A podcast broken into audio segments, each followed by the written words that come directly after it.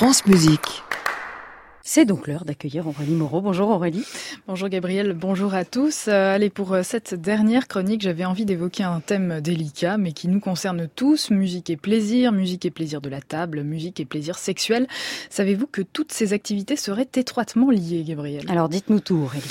Eh bien, euh, la musique active le même réseau cérébral associé au plaisir que le réseau activé par la nourriture, les drogues ou encore le sexe. Il est donc l'heure, vous l'aurez compris, de la musique vous fait vraiment du bien ce matin sur France Musique.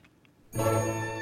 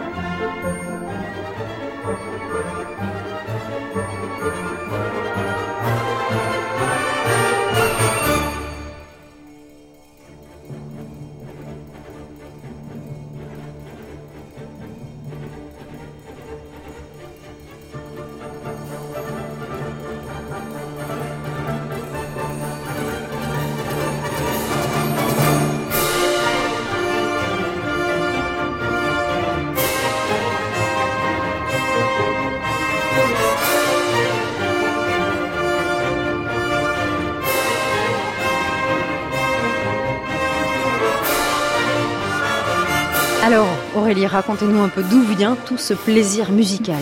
Alors ce plaisir, on le doit aux opioïdes, une substance naturellement fabriquée par notre corps et dont les effets sont similaires à ceux de l'opium. Mais la découverte de ces circuits du plaisir, elle est due à James Holt, un jeune psychologue de Harvard. En 1954, il a 32 ans et il fait une découverte capitale. Vous voulez savoir laquelle? J'ai hâte. J'imagine.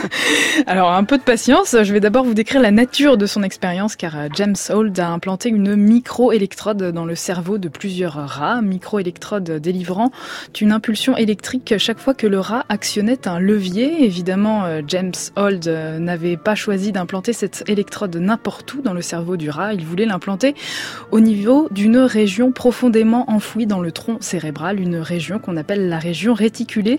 Et s'il l'a ciblée, elle en particulier, c'était pour confirmer des résultats décevants, à savoir des résultats qui démontraient que le rat évitait soigneusement d'activer le levier qui venait titiller la zone de son cerveau reliée à l'électrode.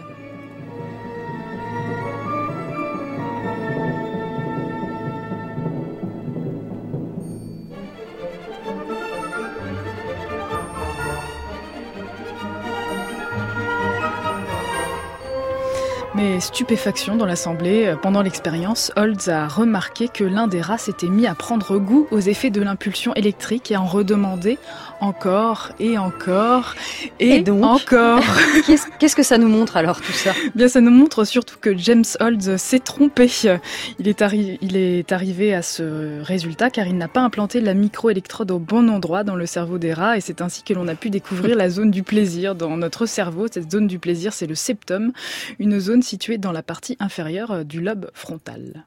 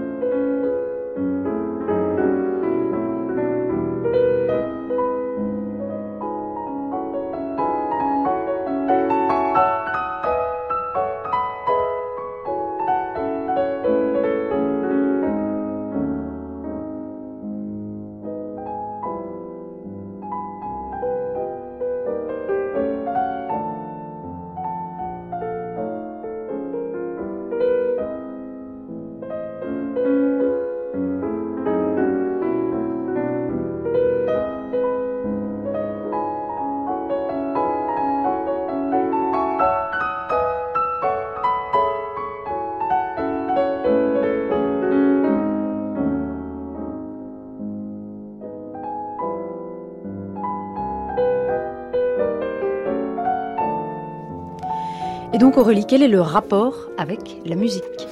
Le rapport, il est très simple. On sait depuis février 2017, grâce à une étude publiée dans la revue anglo-saxonne Nature, qu'écouter de la musique modifie les concentrations de molécules cérébrales liées au système de la récompense. C'est ce qu'a prouvé l'équipe de Daniel Levitin de l'université McGill au Canada en recrutant 17 personnes auxquelles il a demandé de choisir deux morceaux susceptibles de provoquer des sensations très différentes. Puis il leur a administré un placebo ou de la nalextrone, un composé habituellement utilisé dans le traitement des addictions. Et il faut savoir que cette molécule provoque une perte de plaisir et une incapacité à ressentir les émotions. Et le résultat est bien, est bien évidemment que les personnes qui avaient reçu de la nalextrone n'éprouvaient plus aucune sensation en écoutant de la musique. Ils étaient devenus totalement insensibles à la musique. Non, mais c'est horrible. Bah oui, c'est horrible. Donc si cette zone de la récompense euh, qui se situe quelque part dans notre cerveau n'était pas stimulée, nous ne pourrions pas ressentir autant de plaisir en écoutant de la musique.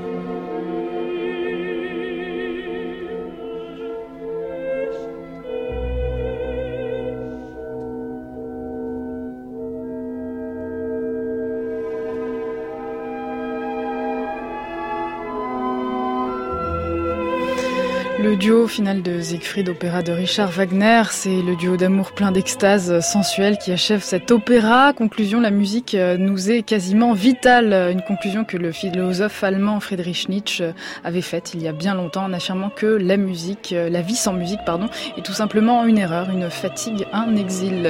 Et la sexualité dans tout ça, Aurélie, est-ce qu'on ressent autant de choses qu'en écoutant de la musique? Est-ce que ça fait travailler la même zone du cerveau? Alors c'est difficile à dire, mais vraisemblablement, je, tous ces plaisirs sont situés dans la même zone du cerveau. Eh bien, merci Aurélie pour cette chronique qui euh, nous a fait littéralement du bien. On vous retrouve demain à 14h pour le meilleur des concerts et puis tout l'été également. Oui, un petit peu cet été, oui. Un petit peu cet été, après-midi. le samedi après-midi. Le rendez-vous est pris et puis je vais vous garder une heure aussi avec moi pour cette deuxième heure, chers auditeurs. Je vous propose d'accueillir Aurélie Moreau et Christophe Dillis avant sa chronique. Voilà, nous serons à trois dans le studio pour euh, lire vos mails, vous écouter et, euh, et savourer vos, vos, choix musicaux. Merci Aurélie et donc à tout de suite. Merci à vous Gabriel. À réécouter sur francemusique.fr.